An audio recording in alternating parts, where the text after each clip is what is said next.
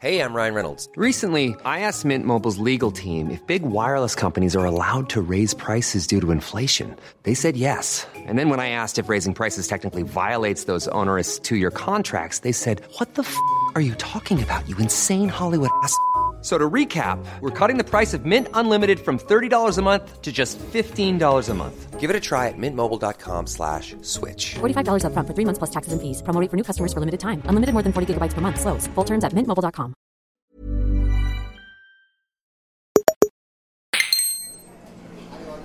Muy buenas, Alex. ¿Qué tal? ¿Qué pasa, Javi? ¿Qué tal? Pues nada, aquí estoy mirando Twitter, que como es San Valentín, pues eh, estoy viendo, yo no sé si tú opinarás igual, pero yo creo que este año ya es la muerte del meme este de San Valentín, ya es, lo podemos dar por muerto, definitivamente, ¿no crees? ¿No te da la sensación? Es insufrible. O sea, yo normalmente, para mí Twitter paradójicamente es un lugar de tranquilidad porque no me meto en muchas movidas, veo lo que cuenta la gente, me informa de cosas de videojuegos y de cultura y demás. Pero meterme un día y que todos sean gilipolleces. no, no es eso, es que además, o sea, eh, es que creo que este año ya se notaba como, tú sabes, imagínate una reunión de, de exalumnos que quedan cada año, ¿no? Para, ah, sí, rememorar, venga, vamos al, al bar a que quedábamos siempre y nos tomamos una cerveza, tal. Pero ya el segundo año viene menos gente, el tercero tal. El quinto, pues ya uno, pues es que tengo hijos, no puedo porque mañana tengo que llevar al colegio, eh, otro está medio malo por una excusa, ¿no? Pues esto, lo del meme este de San Valentín ya es un poco eso, ¿no? Está como en las últimas. Sí, sí. Por aportar un poco de contexto, porque siempre damos por hecho que la gente usa mucho Twitter como nosotros y probablemente la gente sea feliz y haga otras cosas con su vida que no sea meterse a Twitter. Y el caso es que yo no sé cuántos años llevarán con esta mierda, pero se puso de moda eh, hace mucho tiempo coger una imagen del Señor de los Anillos cuando están abandonando Frodo y Sam la comarca. Y entonces, como Frodo va como adelantado, eh, le dice, venga, Sam, vamos. Y, y, Sam dice, espérame, señor Frodo. Y a través de eso empezaron a hacer un meme que era Sam va o sea, Sam va lento. Claro, y, claro. y como variaciones de eso. ¿Y cuántos años llevan haciendo esta movida? Pues a ver, yo es que me- metiéndome intensamente en Twitter debo llevar como 4 o 5 y ya debería llevar uno o dos antes. La cuestión es que en su momento tenía gracia, pero yo ya en su momento ya lo veía como un poco algo mm, casi masturbatorio de la comunidad española de Twitter, en plan, madre mía, qué, qué graciosos que somos, es que fíjate, ¿eh? todo el mundo ahí celebrando el amor, que eso no es nada más que capitalismo y aquí nosotros hemos inventado una broma súper graciosa, pero es que como que las bromas se fueron agotando, ya cada vez más mm, versiones del meme repetidas, otras que no tienen ningún sentido y... eh, yo creo que ya con la generación Z cada vez más presente, que yo creo que a la generación Z no les hace mucha gracia el humor de, de juegos de palabras, está esto más muerto Sí, que vivo. es como meme, meme de padre, ¿sabes? En realidad, Sí. lo del San Valentín. Yo creo que deberían haberlo matado ya lo que es, eh, eh, pues eso, el meme, cuando el actor Son Astin creo que retuiteó la movida como diciendo, jaja, mira, qué guay esto. Sí, y fue sí. como, vale, ahí podíais haberlo dejado ya, en Que realidad. además le, como que le obligaron mucho durante años, venga, vamos a mandarle esto y el hombre se sentiría súper agredido. Entonces ya el día que por fin ya lo hizo, ya venga, sí, españoles, que son muy graciosos, ya se tenía que haber acabado ahí, pero, pero ni por esas. Aún así, bueno, eh, hoy hemos dicho que vamos a hablar, aprovechando, no el meme de San Valentín, pero sí el día de San Valentín, un poco del tema del amor, ¿no? A nivel cultural. Sí, sí, porque estuvimos hablando sobre esto y nos dimos cuenta de que es un tema infinito y que está presente en todas las artes. Entonces, vamos a ir empezando porque probablemente hablemos de esto 50 programas y así es. vamos, vamos cogiendo carrerilla porque, porque da para mucho. Ok, pues hacemos la primera parte, como siempre, hablando un poco de cositas de actualidad, lo que hemos visto y lo que hemos hecho, y luego nos metemos con la primera parte del amor, que creo que nos vamos a centrar de todos los tipos de amor en el amor romántico, si te parece, y empezamos por ahí. Genial, pues vamos allá. Pues venga, dale a grabar.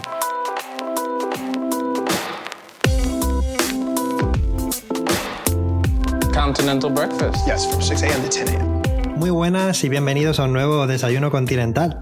Este es el podcast semanal en el que hablamos de objetos culturales, tales como cine, series, videojuegos, eh, aplicamos a ello un debate normalmente eh, sobre el tema que nos interesa esa semana. Esta semana vamos a tratar un poco el tema del amor romántico, que es un tema muy amplio, pero vamos a hacer una pequeña primera entrega sobre el tema, eh, hablando pues de obras culturales que nos han marcado a lo largo de nuestra vida que tratan el amor romántico. yo soy Javi Román y me acompaña una semana más Alejandro Cáceres. ¿Qué tal, Alex? Pues súper bien, eh, con la batería un poco gastada, pero venir aquí a grabar contigo siempre me la recarga, así que con ganitas. Muy bien, pues eh, me alegro, me alegro porque esa, esa, es la idea, que es que no la recarguemos nosotros y se la recarguemos a los desayuners que estáis ahí apoyándonos semana tras semana. Eh, muchas gracias por el recibimiento que está teniendo el podcast, estamos muy contentos, la verdad. Hablando de esto, por cierto, la semana pasada comenté que, que hemos hecho nuestro primer TikTok, todavía no hemos publicado el segundo, vamos a nuestro ritmo, pero cuando empecemos vamos a, vamos a coger ritmo, pero te quería comentar, Alex, que este fin de semana he visto a mis sobrinos, a Luna y Pablo, que son, son los mejores, los saludos de aquí si están escuchando esto. Y eh, Luna en concreto, que es un poco más mayor, pasa mucho tiempo en TikTok, entonces para hacerme el tío guay, le dije, le enseñé nuestro TikTok, ¿sabes? Y dijo, menuda mierda, ¿cómo se nota que sois viejos? Exactamente, sí. Pues por ahí va la cosa un poco. ¿eh? Yo, yo se lo enseñé un poco para hacerme el chulo y ya mmm, tiene o sea, una edad en la que pues ya empieza a pasar bastante tiempo en TikTok. Pero una cosa en concreto que, o sea, le gustó, ¿eh? Pero lo que me dijo fue una cosa que yo no, claro, no lo había tenido en cuenta, no sé si tú sabes esto, que dice que no se puede usar más de un meme por vídeo. Me quedé así estupefacto. Tiene sentido, ¿no? Hostia, no sé, tengo que consultar la academia de TikTok, pero no tengo ni idea. O sea, sí que hay muchas reglas y yo es verdad que que este contenido en específico, este tipo de contenido no es el que más consumo. Porque yo consumo mucho contenido que ni siquiera tiene pues gente hablando, vamos. Pero el caso es que, que no lo sé. Esto de un meme, o sea, había memes como tal. claro, es que ¿Cómo definiríamos memes? Claro. Es que, claro, es una palabra que ha perdido el sentido. Para mí no había memes, había pues algún GIF, había alguna referencia a la cultura de Internet.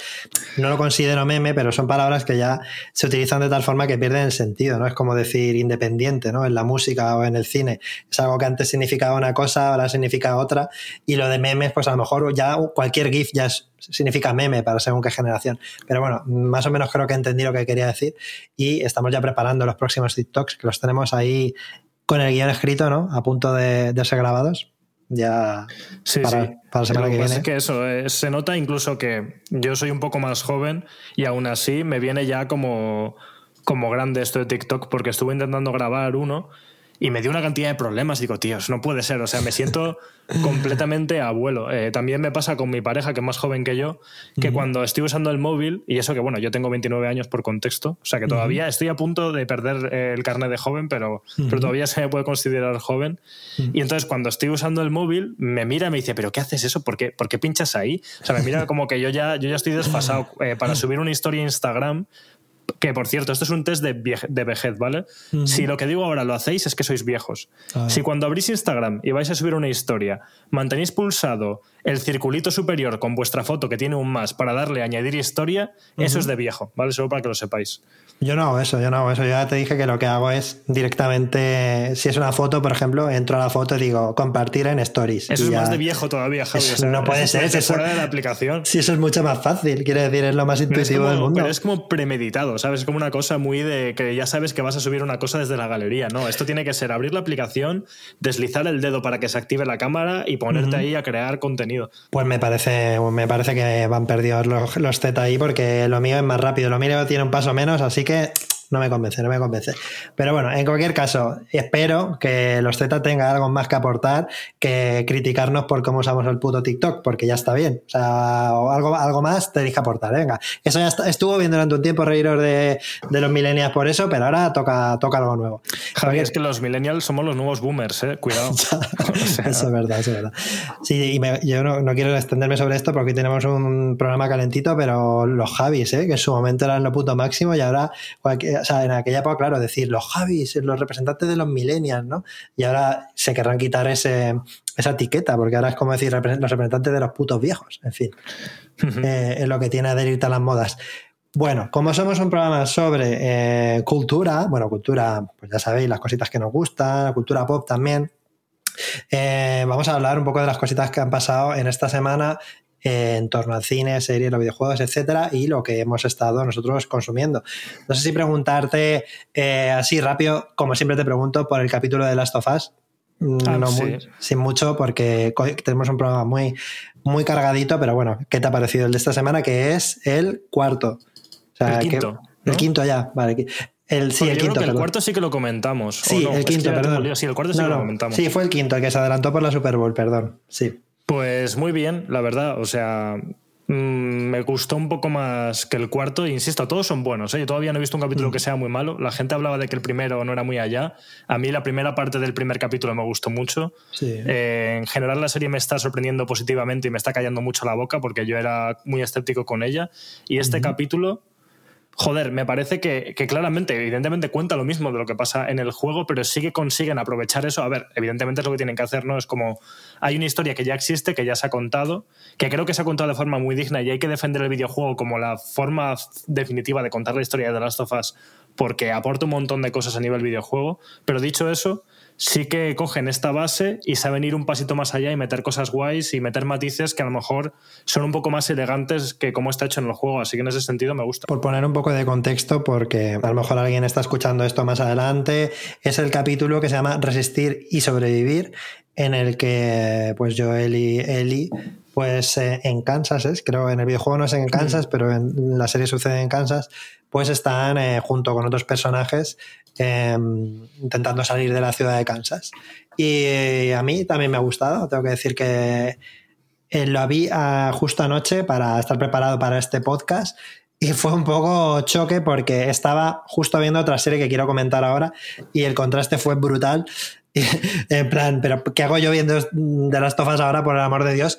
Pero aún así, una vez que ya me metí otra vez en el rollo, eh, lo disfruté bastante. Sí que creo que, que, aunque es bastante fiel al videojuego, aporta, aporta cositas.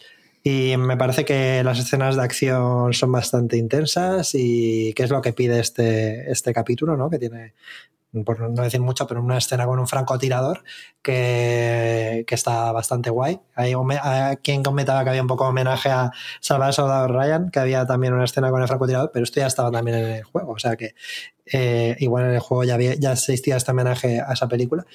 Y nada, en general sí que va por buen camino la serie. Ya no queda tanto, estamos ya como a la mitad de la temporada. Creo que va a ser nueve episodios, así que ya queda menos Sí. de la mitad.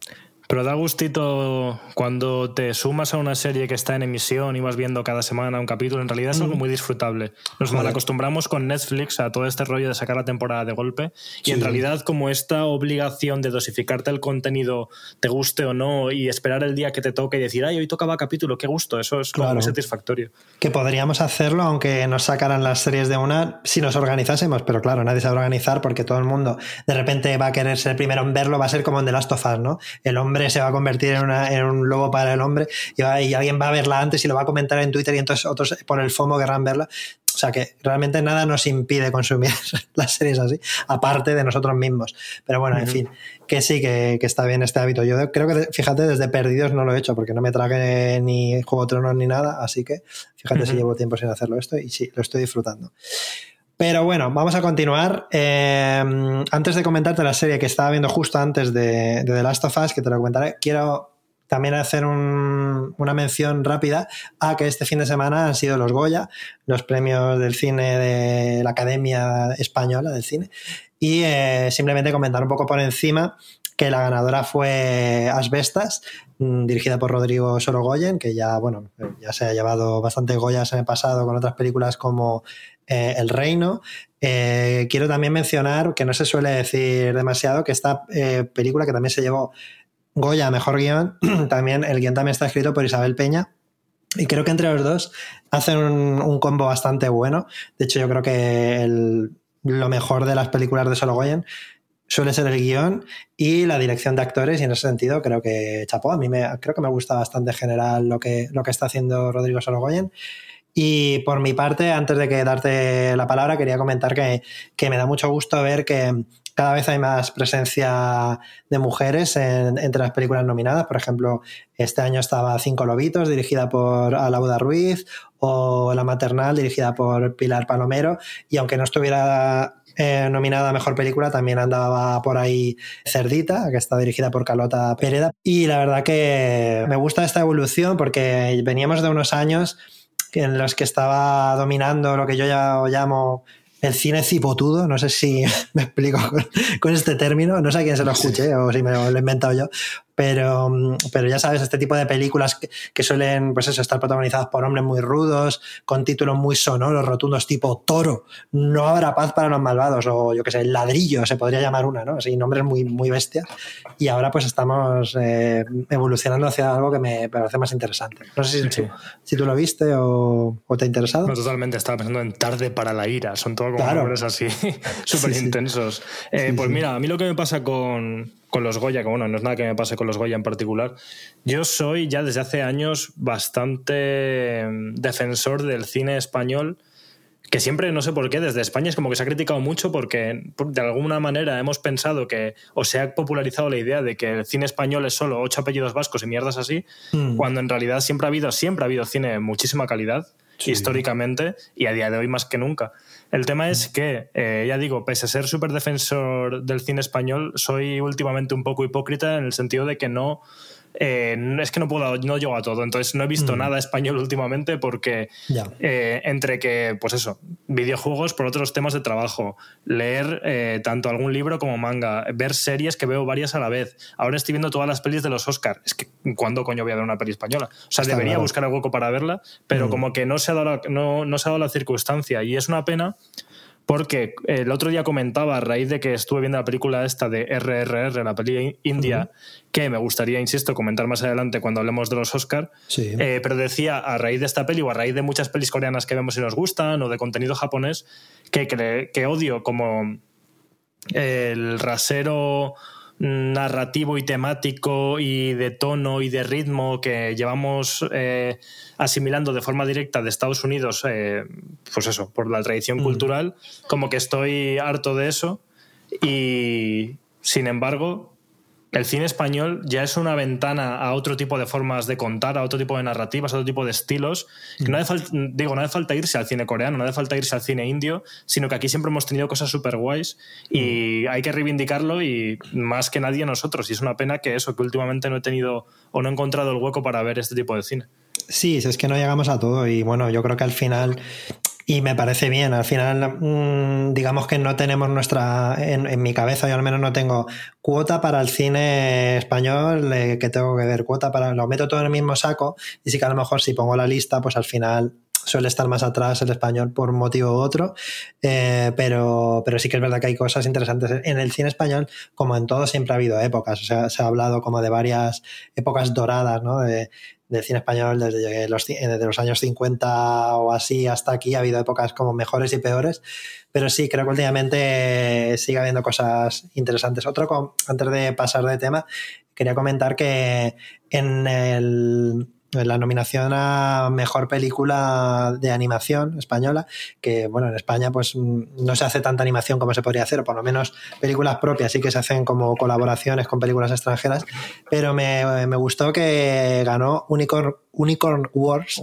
eh, dirigida por Alberto Vázquez, que es una película que se estrenó en Sitges cuando estuve yo este año, no fui a verla, mm, me encontré con el director por la calle con una camiseta y me dieron ganas de decirle, hey, tío, quiero ver tu peli. No pudiera verla por cuestión de horarios, pero me parece muy interesante. Me, me, gustó que ganara por encima de Tadeo Jones 3, que creo que era ya, ya, es una saga que no he visto ninguna, pero a mí no me llama mucho y está un poco acomodada en una fórmula. Y Unicorn Wars es una película mucho más arriesgada, es, es animación para adultos, no es una película para niños para nada, aunque sea una, entre una, una batalla entre ositos de peluche y unicornios, hmm. pero tiene una, un tono muy adulto y es eh, eso que me, me, tiene un mensaje antibelicista, eso sí, pero me gusta que, se lo haya premiado y pues eso, que se premie la, el riesgo también, que de hecho te quería comentar.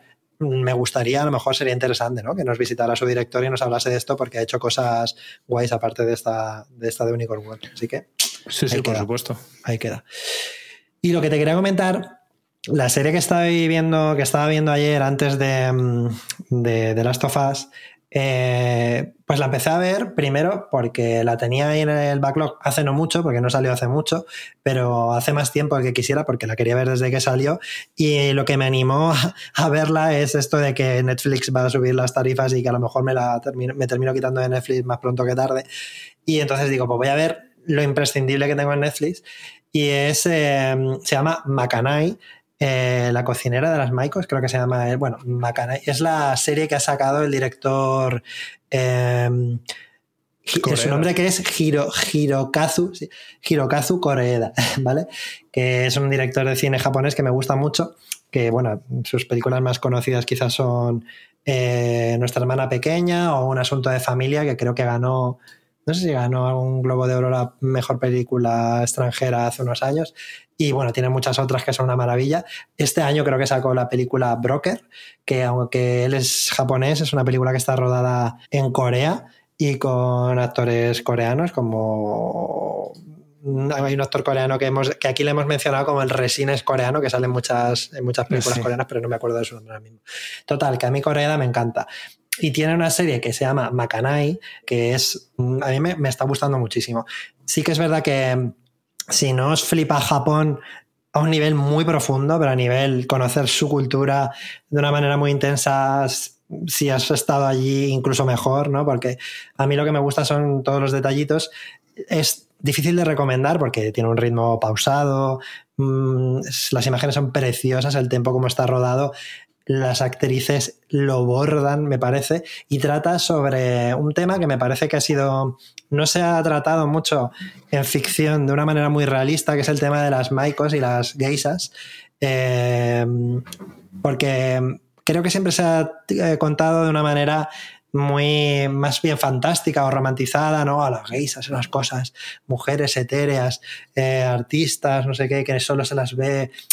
Y sin embargo aquí se las ve desde dentro, desde eh, su día a día eh, y aprendes muchísimas cosas. Eh, sin ningún spoiler, la, trama, si por encima os cuento que son dos niñas jóvenes eh, de 15, 16 años que viven en el norte de Japón, por la zona de Hokkaido, y se van a Kioto a, porque se quieren hacer maicos, que es como un nivel inferior a, a ¿no? Es como una geisa, pero de, de nivel medio. Y, y, pues su experiencia allí, una pues, empieza siendo Maiko, pero la otra eh, se le da mejor la cocina y acaba siendo Makanai, que es, eh, busqué el término que no lo conocía, es Makanai, es como se denomina a la comida que se hace para la gente que trabaja, por ejemplo, en un restaurante. Eso también sale, por ejemplo, en la serie The Bird, pero bueno, eso ya uh -huh. lo, lo, hablamos otro día. Y entonces eh, también se denomina Makanai a la cocinera que cocina para los maicos. Y aparte de que son preciosas las imágenes, pues sale mucha comida japonesa y vamos, te entra un hambre viéndola que no veas. No sé si la conoces, Alex.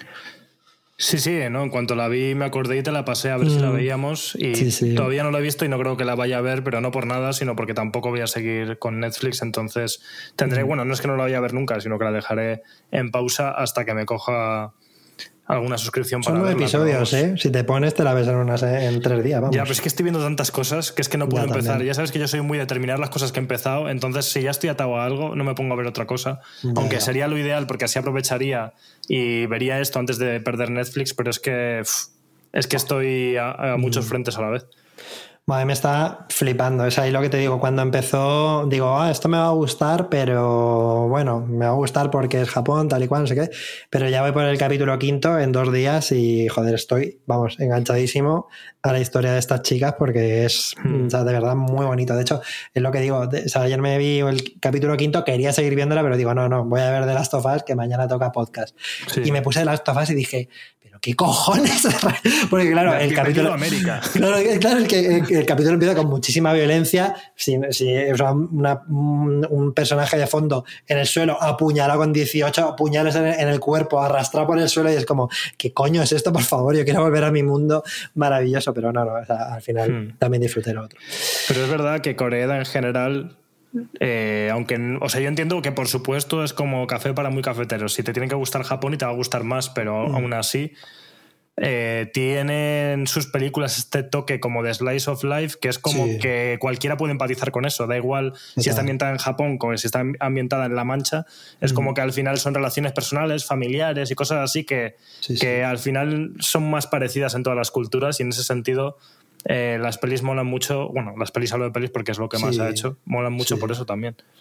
Totalmente, totalmente, sí. De hecho, sí, tiene otras películas eh, rodadas en otros países, como esta que de Broker, que es en Corea, y tiene otra rodada en, en, Francia, con actores franceses, y sus historias son las mismas, en verdad. Como tú dices, al final son historias universales, muy slice of life. Y nada, yo al principio me, me pensé, es difícil de recomendar, pero ahora para nada. si queréis ver algo bonito y muy agradable y también me parece interesante, yo os lo recomiendo ahí. Y no sé, ¿tú has estado viendo, jugando, leyendo algo que nos quieras comentar antes de eh, acercarnos al tema del día? Sí, muchas cosas, y ya digo, no, a lo mejor no voy a profundizar mucho en mm. cada una, pero sí comentarlas todas un poco por encima. Eh, de videojuegos sigo con Hi-Fi Rush, pero no por nada, porque es que no me da la vida para otra cosa, eh, pero me está gustando mucho, eh, ya lo dije, es un juego muy guay. si alguien no lo conoce, por dar un poquito más de contexto, ya que el otro día no lo comenté, es un juego desarrollado por Tango Gameworks, el estudio fundado por Shinji Mikami, que hizo juegos como Evil Within, Evil Within 2 y recientemente Ghostwire Tokyo. Y este juego es como un giro bastante grande en, su, en la dinámica que tenía este estudio porque pasa a la acción y al hack and slash cuando tradicionalmente habían hecho cosas más vinculadas al terror por ser Shinji Mikami padre de la saga Resident Evil. Pero bueno, que a la vez Shinji Mikami ya había hecho mm, juegos... Mm, pioneros en el hack and slash como God Hunt y también juegos de acción como el Vanquish, o sea que en realidad le pilla cerca, pero eso, como que últimamente eh, estaban más encasillados en el tema de hacer juegos relacionados con el terror. Y este es un juego súper colorido, eh, súper bonito, como de...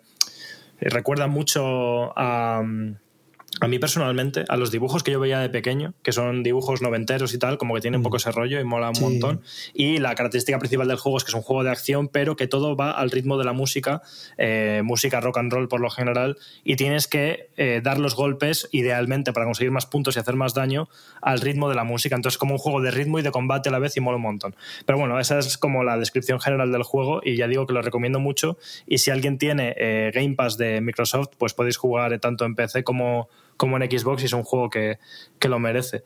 Es totalmente mi mierda. Yo si se pudiera instalar el Game Pass en la Steam Deck, vamos, estaría jugándolo ahora como loco. Lo que pasa es que se puede jugar por streaming en la, en la Steam Deck, pero un juego de ritmo en streaming, pues como que mejor.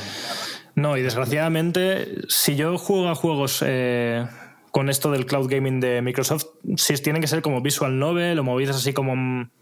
Como aventura gráfica y tal, el Immortality lo jugué así y súper bien. Hay juegos que sí que se prestan muy bien a jugarlos en la nube, pero evidentemente, aunque no sea un juego de ritmo, cualquier juego de acción es como que mejor olvídate porque no, porque no es lo suyo.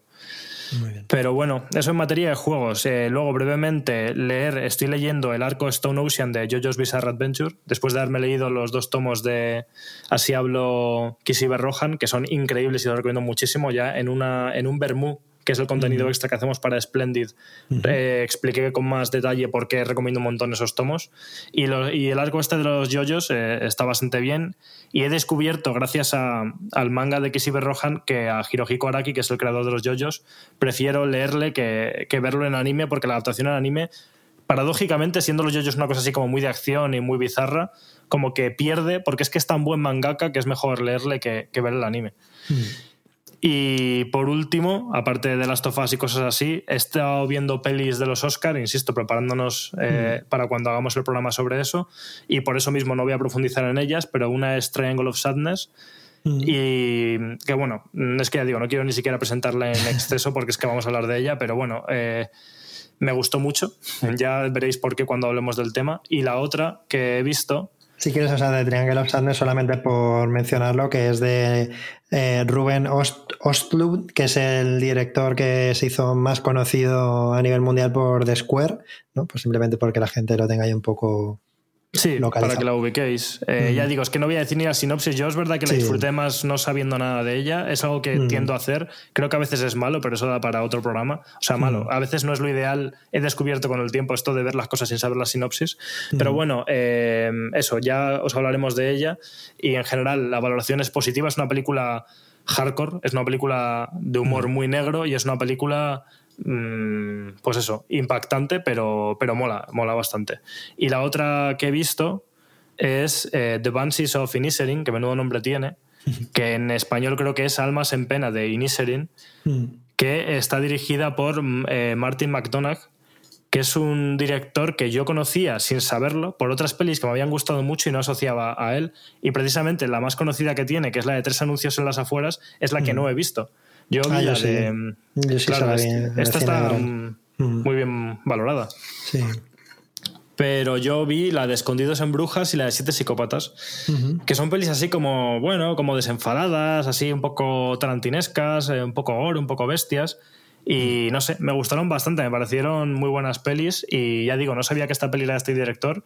Tiene un ritmo muy diferente, igual se parece más a tres anuncios a las afueras, pero como no la he visto, no lo puedo decir. Pero es una peli mucho más minimalista, mucho más pausada y que, cuya premisa simplemente es que de repente un día un amigo, eh, o sea, una pareja de amigos eh, rompe su amistad de forma muy abrupta y no se sabe por qué.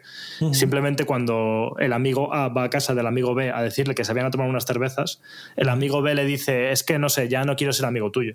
Y esa es la premisa de la peli. Y la peli dura 114 minutos y va sobre esto. Y ya hablaremos sobre ella, pero me parece súper buena y con un control de, de eso, de, de la imagen, del mensaje, del ritmo, para ser una peli más o menos lenta y minimalista, que está súper bien. Así que bueno, eso es lo que he estado viendo.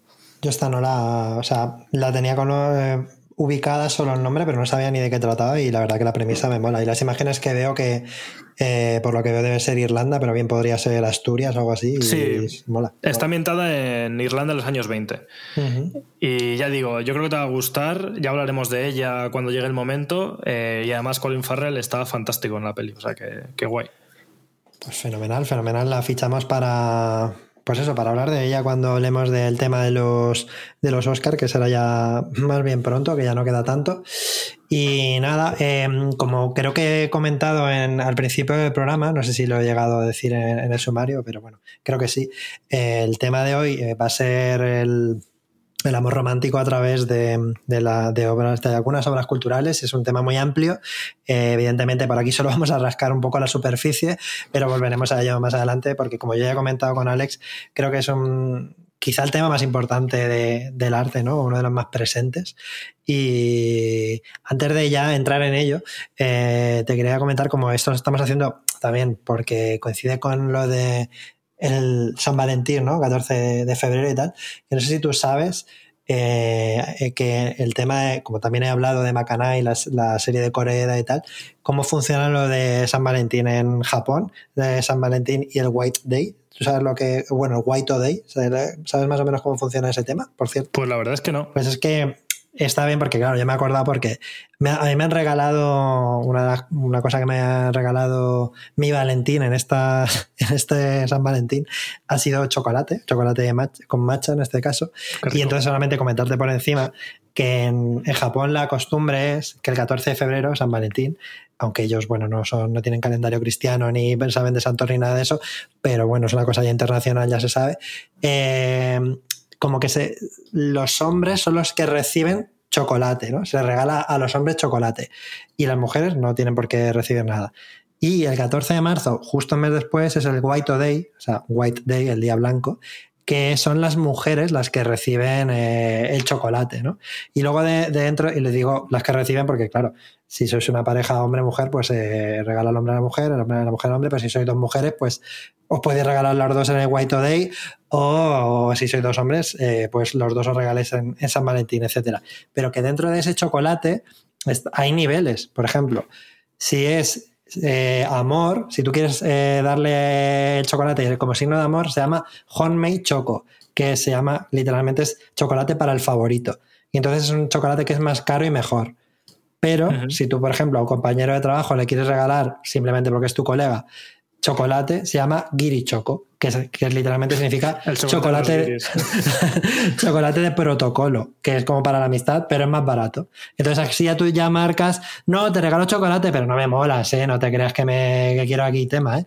Está muy bien que, que Eso claro. es como aquí con las rosas blancas y las rosas rojas, ¿no? Que también hay un código ahí. Sí, eso, sí, sí, sí, sé que hay lenguaje. Eso. Sí, sé que hay lenguaje de las flores, pero no sé muy bien cómo. No, pues básicamente es, es eso. Eh, eh, creo que las amarillas también tienen como otro significado, pero mm. las rojas son son eh, rosas románticas, que si las regalas es, pues por como dices tú, por una intención romántica, y las blancas son como neutrales, amistosas, en plan, te regalo rosas, pero no te flipes. Sí, sí, sí, sí, está bien, está bien saberlo, ¿no? Saber las intenciones un poco. Hay otro que me gusta mucho, y ya es el último que digo, que es, hay uno que se llama Jibun Choco, que es el chocolate que te regalas a ti mismo. O sea, como pues diciendo, me lo he ganado. O sea, Como la canción de Miley Cyrus en la que dice que ella se compra las flores, o sea, que a tope. Efectivamente. Efectivamente. Y después de esta, de esta pequeña historia de transición, vamos a pasar al tema del día, el amor romántico.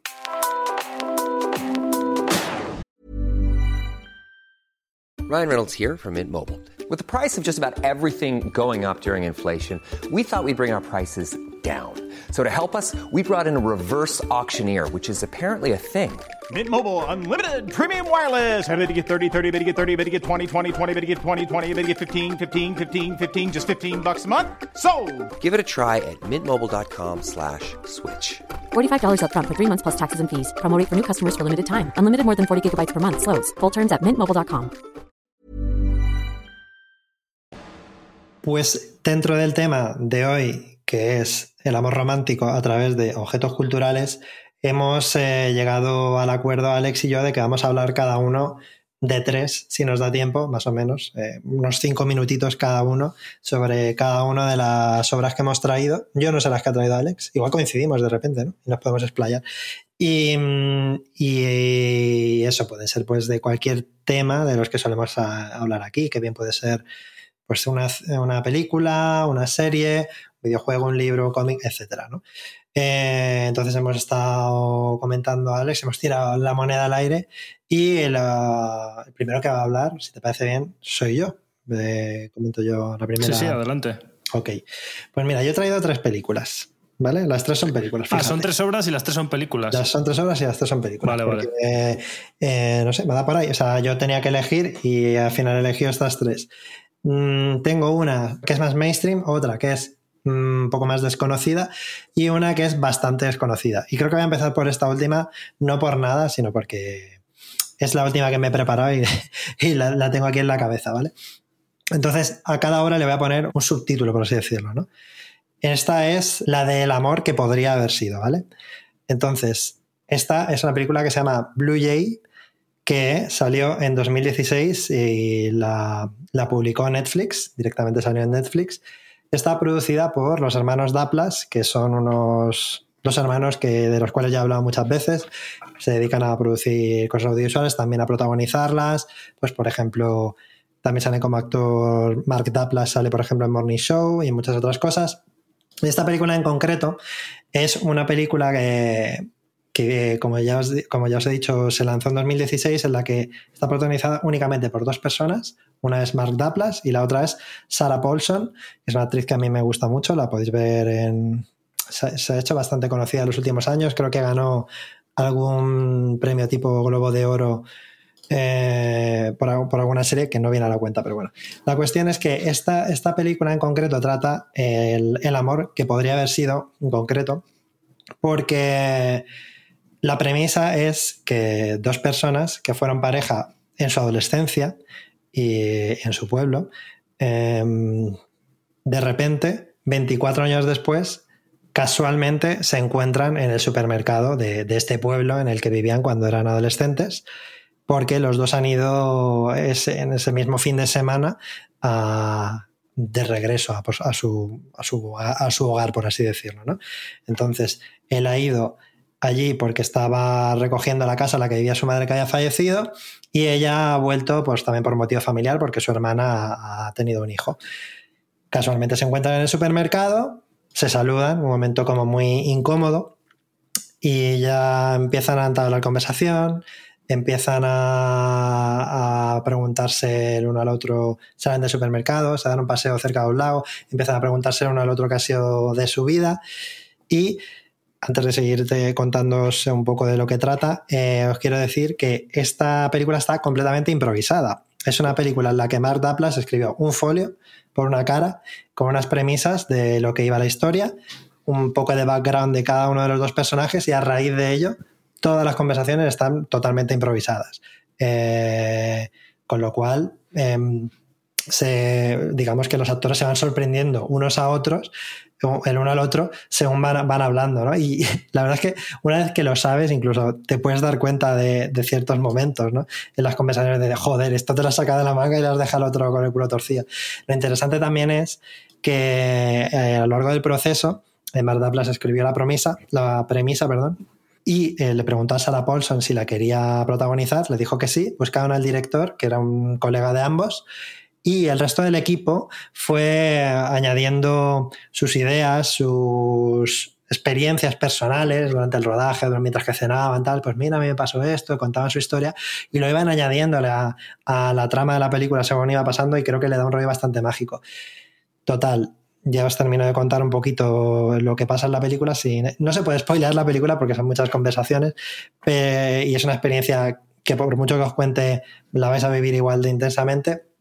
Pero la cuestión es que trata un poco sobre mm, qué habría pasado, ¿no? Si nosotros hubiéramos seguido juntos en vez de separarnos y cada uno hacer nuestra vida, eh, ¿cómo habría sido nuestra vida? se juntan durante ese fin de semana y en algunos momentos incluso fingen que han vuelto a ser pareja, eh, se dan cuenta de que cada uno ha afrontado la vida de una manera muy diferente, él quizás se ha quedado más estancado, ella quizá ha pasado más página porque ya tiene una familia y unos hijos y una vida. Me parece muy interesante, creo que tiene un toque nostálgico muy bien llevado, los dos actúan espectacular y nada, pues esa es una de mis, de mis recomendaciones, no sé si recomendaciones, pero una de las películas que yo traigo aquí como representante del amor romántico que, me representa a mí, ¿no? Por, por así decirlo. Yo creo, no sé si la has visto Alex, está, pero bueno. Sí, sí, eh, me parece un peliculón y vamos, a tope con lo de recomendaciones. Si hay alguien que por lo que sea no le interesa mucho el cine de este género porque no le motiva o qué tal, da igual, es un peliculón, aunque solo sea por lo que dices de la improvisación y mm. demás. O sea, es una peli que además, paradójicamente, pese a ser como muy minimalista, bueno, a lo mejor no paradójicamente, sino precisamente por eso, está rodada en blanco y negro y eso hay a mucha gente a quien le puede dar pereza porque es como, es algo así, es una cosa como cultural que tenemos insertada en la cabeza de blanco y negro igual a menos estímulo, por lo tanto aún más pesado de ver el contenido que sea. Entonces imaginad si la peli tiene que ser buena para que sin eh, como dices tú, haber más actores sin que pasen muchas cosas, siendo algo tan minimalista de conversaciones y ya está, entretenga tanto, sea tan eh, magnética y acabes hasta el final con el corazón en la mano. Entonces, joder, a tope con ella, vamos, quiero decir. Sí, sí, sí, sí. Pues me alegro, me alegro de que te guste. De hecho, Javi, eh, no sé, igual tenías pensado un orden de decir tú tres y luego yo otras tres. No, no, no, no para nada, para nada. Ahora te toca a ti, por supuesto, sí, sí. No, pues entonces me viene genial, me viene genial que hayas recomendado esta. Que bueno, por cierto, yo esta la vi porque eh, cuando en su día en el desayuno continental Origins, mm, eh, hablando con Jordi, le recomendaste todo esto de los Daplas y demás y yo no había subido al barco y vosotros estáis como súper emocionados con el tema y yo todavía no había visto nada. Y al final, pues como no sabía qué ver, decidí empezar por esta, meterme en el mundo del duplas verso. Y me voló la cabeza. Y de hecho es que es verdad que, que, los hermanos Daplas, en cuanto a contenido y cine de temas románticos, es que esta película probablemente sea también una de mis top en cuanto a representación del amor romántico, porque es que es tan buena y, si me pongo a pensar en otras, no encuentro fácilmente o es muy difícil o ninguna que sea mejor probablemente que esta. Entonces, bueno, a ver, a ver, depende del momento, ¿no? También es que estas cosas dependen de, tu momento vital, pero sí, sí. Hmm. Pero el caso es que, bueno, también hablo de mí en el sentido de que a mí todo este rollo del mumblecore, que, que, es un poco esto que has descrito aquí y que esta gente pues como que, que, practica y que se supone que fundó, ¿no? Sí, esta, esta ya es un poco más él eh, tiene un poquito más de valores técnicos en el sentido de que en Mumblecore pues igual pillaban el audio con el micro de la cámara y aquí pues seguramente había un sonidista con una pértiga cogiendo el sonido. Quiero decir, hay un poco más de medios, pero sí, vamos, la, el germen es el mismo, por así decirlo, sí, está claro. Mm. Claro, pero que al final va mucho de eso, ¿no? De lo minimalista, de lo cercano, de la conversación y demás, y eso es algo que a mm. mí, eh, conmigo conecta especialmente, entonces por eso me parece tan, tan, tan buena, porque a mí mm. me tocan la fibra especialmente. Y de hecho, cuando la vi me recordó a mi primera recomendación, que también es una película, aunque bueno, es un poco trampa porque son tres. Y se vale, se vale. me refiero a eh, la trilogía del amanecer, que no sé si se le llama así. Ay, sí. Pero Mira, Son la tuve, tres la tuve en películas. mente. Sí, sí. Ujú. de- del director Richard Linklater. Richard Linklater. Sí. Eh, la primera se llama Antes del amanecer, la segunda se llama Antes del atardecer y la última Antes del anochecer. Estas pelis que sí que son más antiguas, la primera es del año 95. Eh, Yo me las encontré por casualidad, pues ponle que hace 10 años. De hecho, probablemente no hable de ellas con mucha propiedad ahora mismo porque es que no las tengo para nada frescas. Pero cuando hablamos de lo que íbamos a seleccionar, también iba un poco en la línea de cosas que recordemos históricamente que nos han tocado en Sí. este género. Entonces, Eso es. eh, estas pelis, precisamente por los mismos valores que destacamos de Blue Jay, de la naturalidad, de la conversación entre dos personas, de lo cercano, de lo minimalista, estas pelis son exponentes de eso. Y ya digo, con muy pocos artificios, a mí fueron de las que más me transmitieron eh, emociones a nivel general relacionadas con el amor romántico. Y bueno, por poner un poco en contexto, eh, estas películas, eh, la primera de ellas parte de la premisa de que Céline, que es eh, la actriz Julie Delphi, es estudiante, es una estudiante francesa que conoce a Ethan Hawke, el actor, no Ethan Hawke de verdad, ¿te imaginas? Julie o sea, una Bueno, chica al final- conoce a Ethan Hawke. Sí. Al final, en el fondo, se están conociendo, están conociendo los actores porque hay mucho de ellos en los personajes. Así que, Claro, no, sí, por sí. supuesto, tiene mucho, es mucho en común con Blue Jay en ese sentido.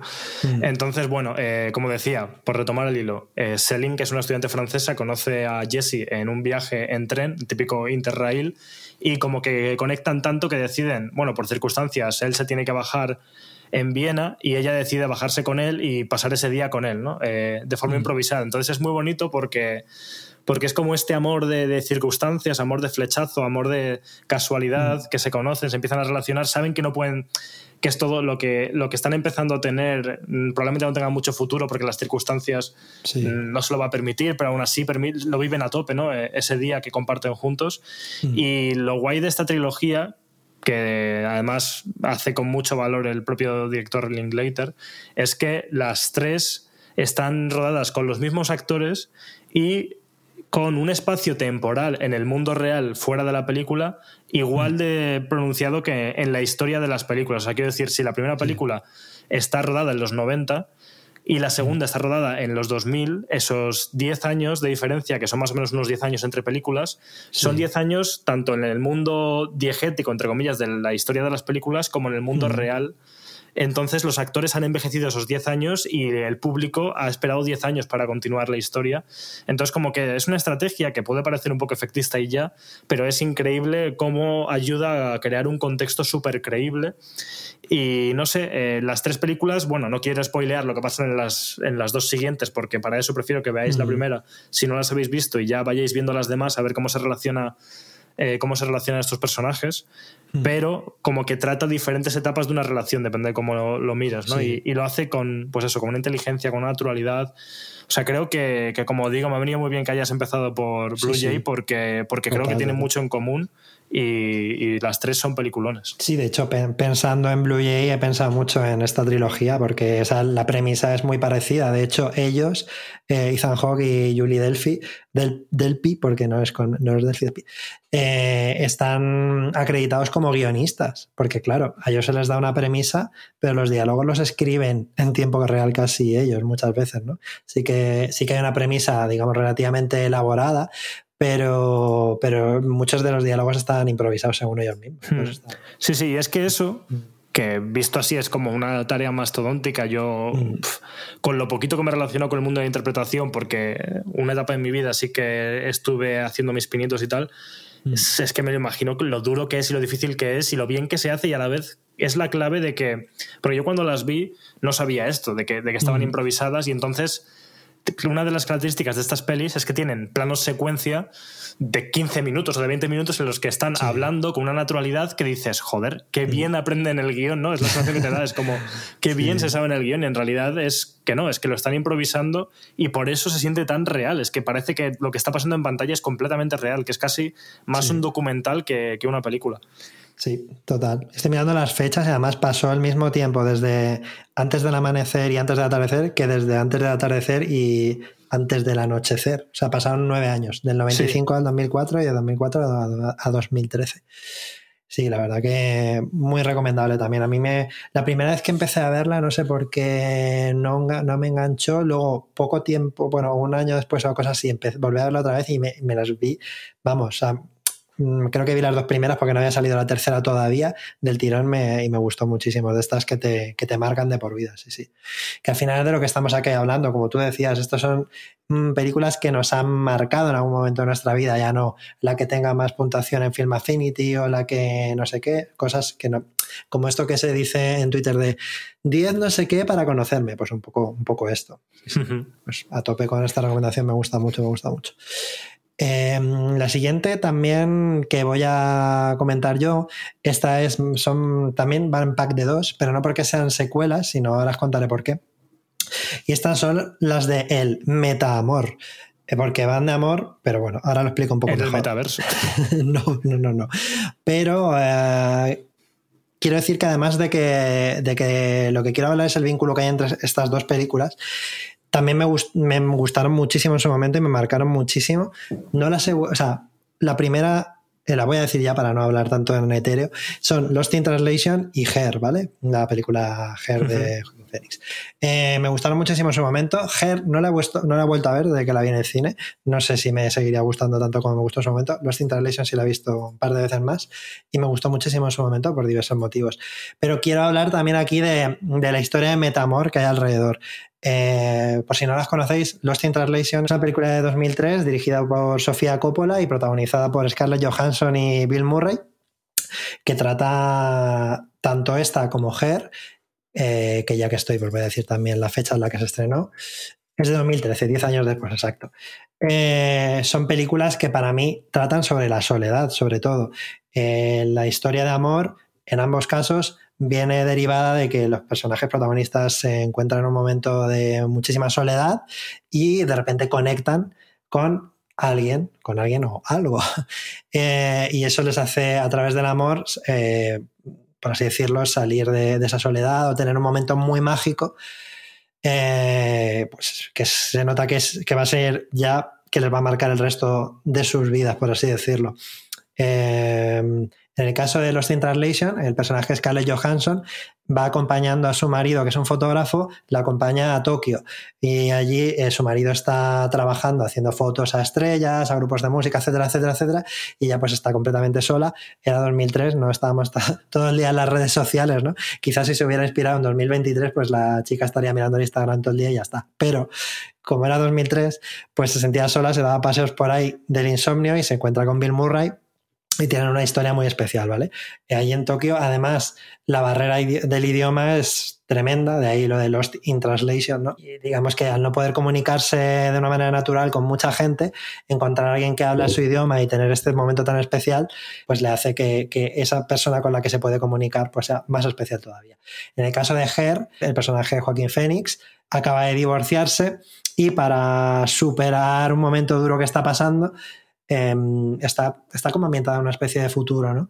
Eh, pues compra un cacharrito, que es un sistema operativo que se pone en la oreja y es la voz de Scarlett Johansson y digamos que es como un amante virtual, es como una persona que te acompaña, con la que puedes tener una especie de pareja, pero al final es un sistema operativo. Entonces, ¿qué relación tienen estas dos películas que están dirigidas por personas diferentes, con 10 años de separación, en productoras diferentes, etcétera, etcétera, etcétera. Pues aparte de los paralelismos que os he contado, eh, Los Translation está dirigida por Sofía Coppola y Her está dirigida por Spike Jones, que fueron pareja, estuvieron casados durante cuatro años y además antes de estar casados tuvieron una relación de pareja de 11 años, o sea, estuvieron mucho tiempo juntos. Y eh, el personaje del marido de Scarlett Johansson en Los Translation, o sea, ese que el fotógrafo que la deja un poco tirada, ¿no? pues está bastante inspirado en Spike Jones, que es director de cine y digamos que pues pasa por aquella época, al parecer, pasaba pues mucho tiempo en su trabajo, tal. Y en Her, la exmujer de Joaquín Phoenix, tiene muchos paralelismos con Sofía Coppola. Es escritora y viene de una, de una familia de escritores eh, en las que digamos que había mucha presión porque ella hiciera un buen trabajo, al igual que Sofía Coppola en la vida real, viene de una familia de cineastas como su padre Francis Ford Coppola, que había dirigido ni más ni menos que la trilogía del Padrino o Apocalypse Now. Entonces, hay muchísimos paralelismos en la vida real entre estas dos películas y podemos ver como una especie de diálogo en Her con, eh, con Lost in Translation a través incluso de planos que son muy parecidos. Los personajes están mirando a la gran ciudad, ellos se ven empequeñecidos y solitarios debido a esos tremendos edificios.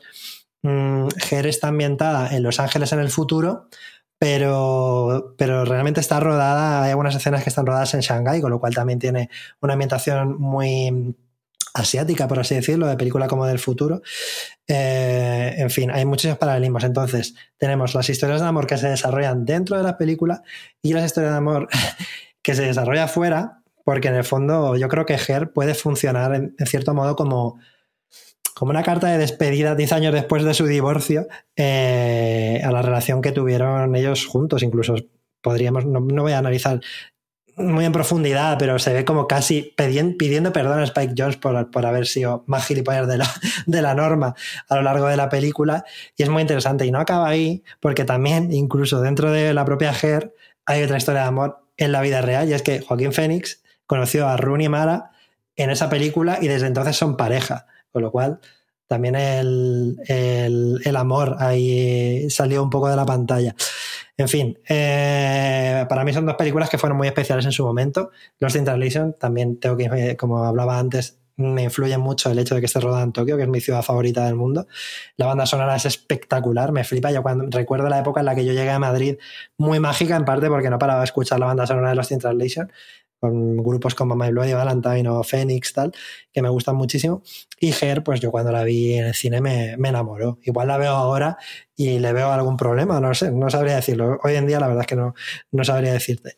Pero eso, quería explicarlo sobre todo por el tema de la metahistoria de amor alrededor. Y una última, última cosa, mm, como curiosidad, pasaron 10 años entre película y película. Hemos hablado antes de los saltos temporales entre la película que has recomendado tú, Alex.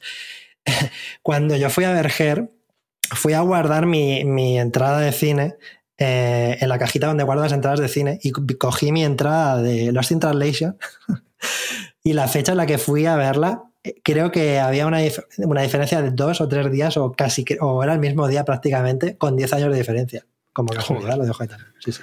Así que. Menudo choque de universos, todo. Es maravilloso. o sea, es una historia súper interesante la que has contado. Yo la conocía, de hecho, porque creo que ya me la habías contado en algún momento, no porque lo hubiera descubierto yo de ninguna manera. Y yo, con la relación que tengo con estas pelis, es que eh, Her sí que la vi en su día, me volvió loco, me encantó. Pero por muchas cosas, a nivel eh, de dirección de arte, a nivel fotográfico, es una peli súper bonita, que bueno, creo que comparten las dos esos valores, pero aunque sean de, de directores diferentes. Pero bueno, me encantó y sobre todo una cosa que, que me impactó muchísimo es lo preciosa que es la voz de Scarlett Johansson, en este caso, claro, hablando de versión original. Sí, eh, sí. Evidentemente tuvieron que elegir a alguien con una voz muy bonita, pero por el motivo que sea, eh, siendo buena actriz como es Scarlett Johansson, nunca me había fijado en su voz. Y aquí, evidentemente, al no salir ella personalmente y tener que escuchar solo su voz, al principio no sabía de quién era y me enamoré yo de la voz de Scarlett Johansson y me pareció increíble. Eh, tiene un, una calidez que es increíble. Te voy a decir una curiosidad de, respecto a eso, fíjate, eh, porque eso también es una cosa que liga de una manera muy directa a las dos películas, claro. En Scarlett Johansson sale en Los Centralation y luego tiene la voz aquí, pero me he enterado investigando sobre el tema de que durante el rodaje la voz original no iba a ser Scarlett Johansson. Hasta el momento final se ve que luego se cambió. No sé si lo tendría Spike Jones siempre en mente, pero primero creo que era una actriz que se llamaba Samantha Morton o algo así, y eh, al final la cambiaron y me parece un acierto porque la verdad es que la voz de Scarlett es preciosa, tienes toda la razón. No, y además eso, que joder, conecta aún más con la historia de las dos películas en paralelo, mm. es muy guay. Pero vamos, el caso es ese, que a mí Her me encantó. Y sí que es verdad que la volví a ver hace no demasiado tiempo porque me entró como morriña de la peli y no mm. le encontré ningún problema. No creo que se le pueda encontrar ningún problema mm. muy específico. Pero mm, es de estas pelis que nunca sabes, cuando revisitas algo del pasado, es como si me pusiera ahora la, la trilogía de la trilogía del amanecer, ¿no? Eh, claro. Me las pongo ahora, igual no conectan conmigo como conectaron en ese momento. Siempre Eso es un riesgo, es una apuesta lo de ver algo del pasado. Sí. Y en este caso no es que me disgustase la peli, pero como que me dejó un poco sin más. Igual es porque no sé, no sé, hemos cambiado Muchas y, cosas. y nos apelan cosas diferentes. Tu momento vital, sobre todo. O sea, este tipo de películas son muy emocionales. O sea, las películas que tratan sobre amor romántico, eh, sobre todo, yo creo que apelan mucho a tus experiencias y a tu momento vital. Vamos. Hmm. Y por este mismo motivo, eh, yo vi Lost in Translation hace poco relativamente, lo vi durante la pandemia, el año 2020. 20 años ha pasado ya de la peli, es que claro, ya se habrá quedado súper antigua. Sí, y del mismo modo eh, la disfruté, me entretuvo, me pareció guay, eh, pero no me tocó tanto, ya digo, que es que puede ser por el mismo motivo por el que Her no me toca tanto hoy en día. A lo mejor quizás si lo piensas como que cuando somos un poquito más adolescentes o estamos justo al inicio de los 20, es como que estamos mucho más abiertos a esas emociones a flor de piel y como que igual nos tocan mucho más esas historias y ahora igual conecta más con nosotros cosas como Blue Jay porque es un poco más... Eso es. ¿Sabes? Es como una historia de amor para una etapa vital diferente, quizás si lo ves así. Entonces, ya digo, aún así, eh, Los in Translation es muy guay. Lo de Tokio, como evidentemente aquí somos muy fans de Japón en general y es preciosa la ambientación y la peli es muy, está muy bien. Pero no, pero ya digo, no la pondría en mi top porque por el motivo que sea, pues no conecto tanto conmigo y ya está. Seguramente yo a día de hoy tampoco. Pero bueno, lo cuento, la meto en el no pack. Te eh, no la vuelvas a ver, pero no por nada, sino porque es una pena como mm. fastidiarse a uno mismo un recuerdo tan bonito, ¿sabes? Sí, sí, sí. Yo hay pelis como Olvídate de mí, The Eternal Sunshine of the Spotless Mind, que no la he vuelto a ver porque digo, como la veo ahora, a tomar por culo seguro. Y en su momento me gustó mucho. Pero bueno, ¿quieres, si quieres, ya que ya llevamos un buen ratico, decir tu siguiente recomendación? Sí. Eh, yo ahora voy a hablar de una serie de televisión que es eh, Master of None, que además la ah, conoces. Sí, sí, sí. Eh, Muy buena recomendación. ¿Qué decir de Master of None? Eh, es una serie que yo empecé a ver, pero por pura casualidad, de que no sé por qué me dio por ahí. Es de estas series fundacionales de, de Netflix mm. que ya comentamos brevemente en el episodio anterior como Netflix evidentemente al principio tenía que apostar más por un producto original, por producto propio, que sigue haciendo cosas, ¿eh? pero como que esta era la etapa en la que más se buscaba eso y entonces apostaban pues, por, gente con talento, a ver qué podían hacer y demás y nunca sabían qué iba a salir de ahí, ¿no? De repente te podía salir algo un poco flojo o te podía salir Bojack Horseman de repente. Entonces, no sé, como que, que Master of None fue una de estas y fue un acierto, pero tampoco fue nunca muy popular. O sea, sí que eh, viéndola en perspectiva y buscando sobre ella, tiene buenas valoraciones, pero nunca me he encontrado a nadie que me hable de ella y la única persona con la que he coincidido viendo esta serie es contigo. Sí, es pero nunca he hablado con nadie más que haya visto esta serie. Qué bien que por lo menos nosotros nos, apoyemos en eso. Y qué casualidad también, porque ya digo que no es una serie muy popular de ver, pero bueno. Mm, sí, sí. El caso es que, ya digo, me la encontré haciendo como zapping de Netflix cuando en Netflix había menos cosas y me dio por ponérmela. Y al principio, el primer capítulo ni siquiera me enamoró, pero luego empezó a crecer en mí y me volvió loco. Por ponerme un poco de contexto, esta serie está protagonizada, escrita y dirigida por Asis Ansari que bueno, es eh, un actor y monologuista estadounidense eh, de ascendencia india que hay gente que quizá lo conozca por Parks and Recreation, que tengo que decir que en perspectiva el personaje que hace en Parks and Recreation es insoportable, o sea, es el peor personaje de Parks and Recreation probablemente, pero porque le tocaba en esa etapa hacer como típico... A ver, que igual luego tiene típico giro rollo Steve Carrell, ¿eh? que lo estoy viendo un poco que va a ir por ahí. Eh, pero es como el típico personaje hetero que va como de ligón, como que siempre es el que quiere ligar con todas y en realidad es un pringadillo por dentro, pero va con esa fachada de ligón y tal. Y ya digo, seguramente luego le den un buen giro para que sea un personaje adorable, para que mole y tal, pero al principio es un poco pesado, tío. Es como que no, no hay quien le aguante. Mira que este tío es, a mí me parece un crack.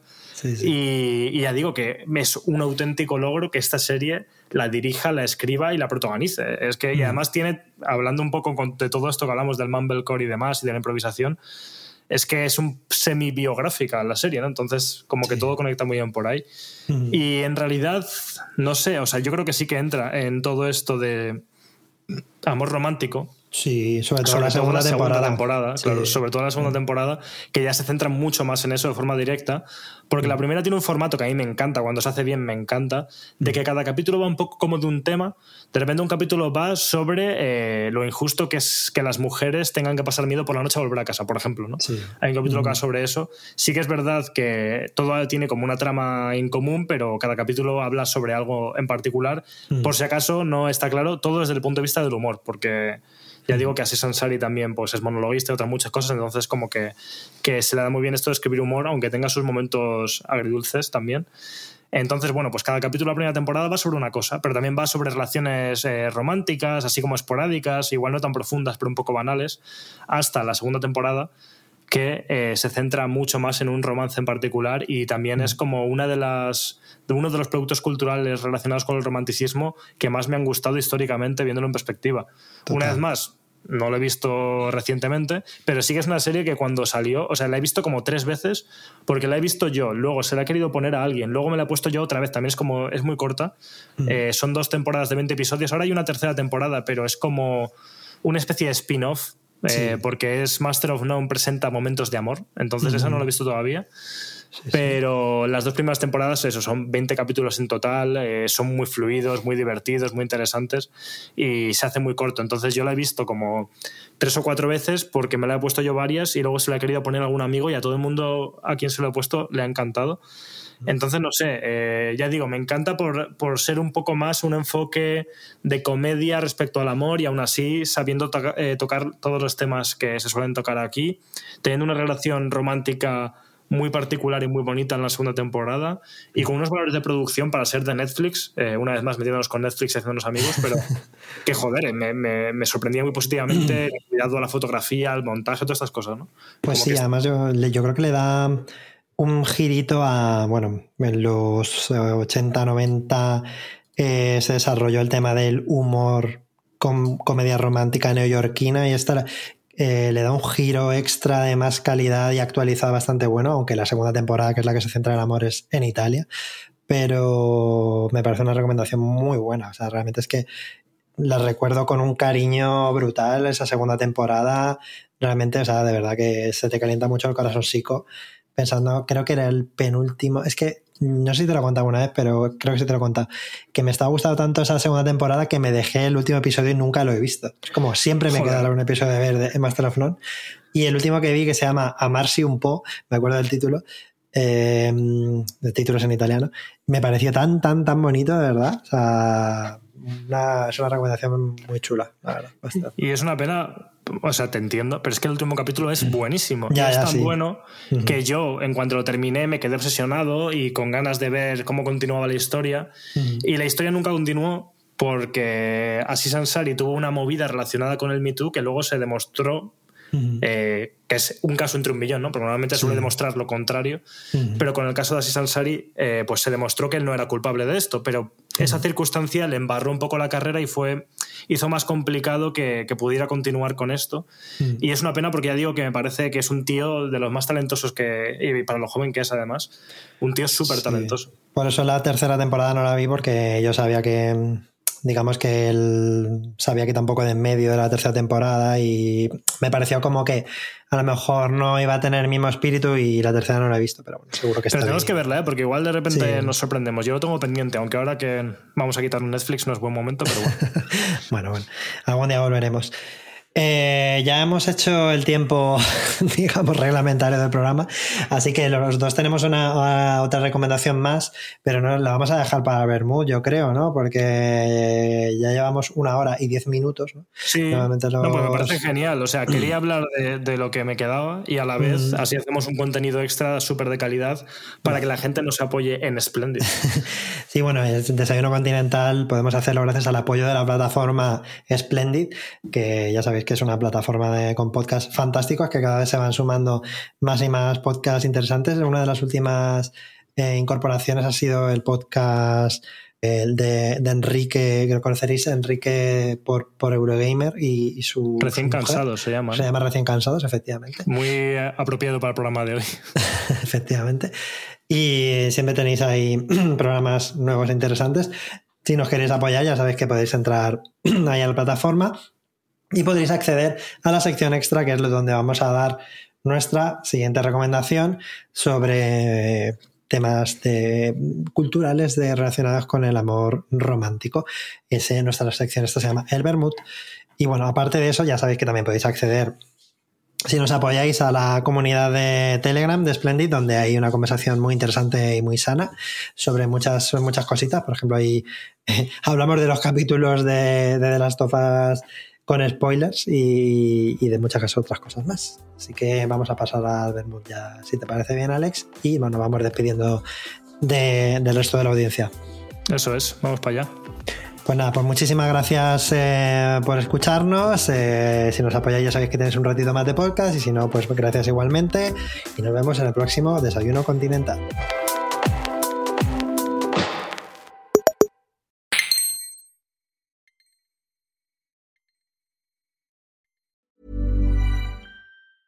Even when we're on a budget, we still deserve nice things. Quince is a place to scoop up stunning high-end goods for 50 to 80% less than similar brands. They have buttery soft cashmere sweaters starting at $50, luxurious Italian leather bags, and so much more.